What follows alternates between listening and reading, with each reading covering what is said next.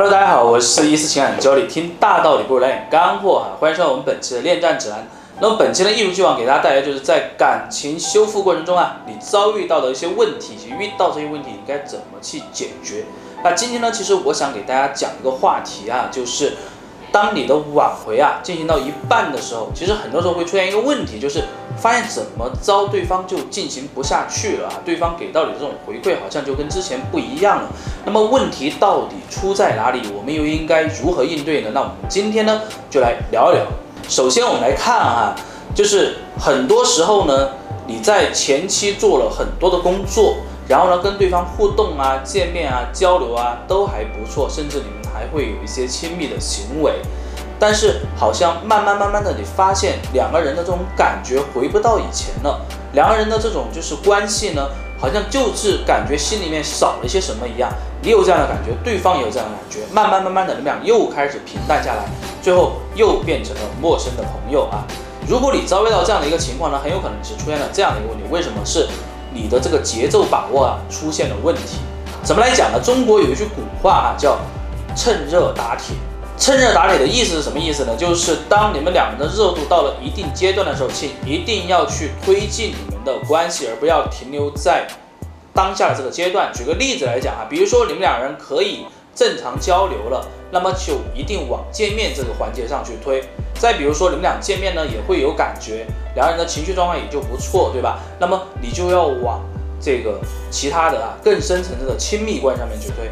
而如果说你们达成了亲密关系了之后，那么同理哈，又回到之前了，那么继续的去增加你们两个人这种交流的这种频率，增加你们俩这种心与心这种交织的这种状态，那么这都有利于你们关系的推进的。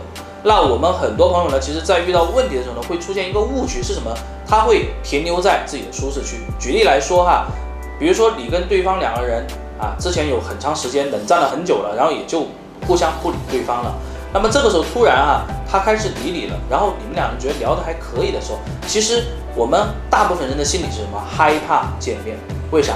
你害怕见面之后你又搞砸了，害怕对方见到你之后是不是态度又会发生一些变化？所以说你不敢去邀约他。再举个例子来说哈，比如说你跟对方两个人都恢复了一些这种亲密的行为了，对吧？情侣之间的或者夫妻之间的才有的一些行为，你自己认为好像我们俩是不是就和好了呢？你有这样的想法呢，没有问题。但是我想告诉你的就是，其实所谓的就是发生亲密行为，所谓的就是对方，对吧？说好像哎，我们就和好了，怎么样的？其实这只是挽回开始的第一步。咱们前面做的所有事情，其实都只是铺垫而已。为什么呢？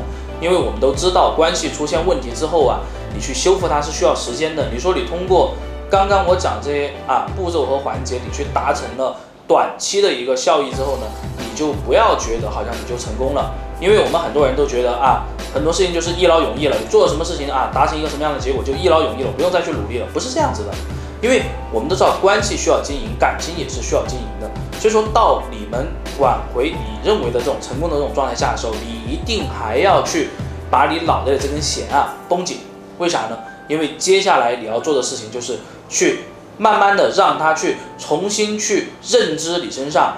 更多的闪光点是以前你没有的，还有呢，就是去找到一些新的链接方式，比如说你们可能之前没有去一些地方去旅游，对吧？那我们可以做一些规划，比如说以前你们可能都对自己的生活啊、工作啊没有任何的这种期待，也没有任何的这种共同的交织，那么我们就要去设置更多的交织点，这才是你修复成功之后啊需要继续往后走的一些事情，你是必须要去做的。所以说，啊我们来总结一下。很多时候挽回做到一半做不下去了，对方给你的这种反应和变化太大的情况下，你就会觉得好像是不是对方变了？其实不是，是你自己害怕往前推进，还有呢你自己懒惰了。一旦出现这样的问题，请你去反思你自己，你到底是什么样的状态，然后再结合我刚刚跟大家讲的这种情况呢，去努力。不要懈怠，那么你就会有一个很好的结果。那我们今天分享就到这里哈，也希望大家一如既往的关注伊思爱情顾问这个微信公众号。有任何问题呢，欢迎大家在后台给我们留言，我们也会尽我们所能呢去给到你一些建议和方法。那么今天节目到这里哈，我们下期再见，拜拜。